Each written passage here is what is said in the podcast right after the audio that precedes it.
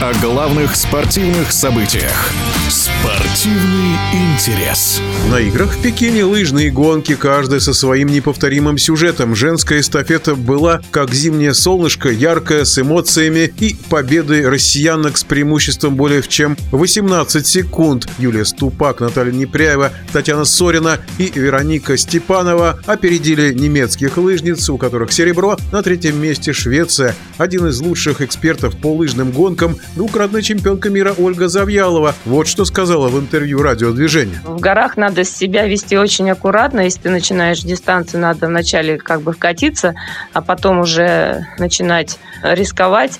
Но если ты чувствуешь, что у тебя самочувствие хорошее, и ты можешь побороться, например, как Юлия Ступак, то я думаю, что она осознанно пошла на этот риск. Победа была, в общем-то, ожидаемая, потому что у нас более-менее такой сбалансированный был состав женской эстафеты. Все, в общем-то, девочки, в принципе, прошли свою дистанцию ровно. Это у норвежек видно было, что там один лидер.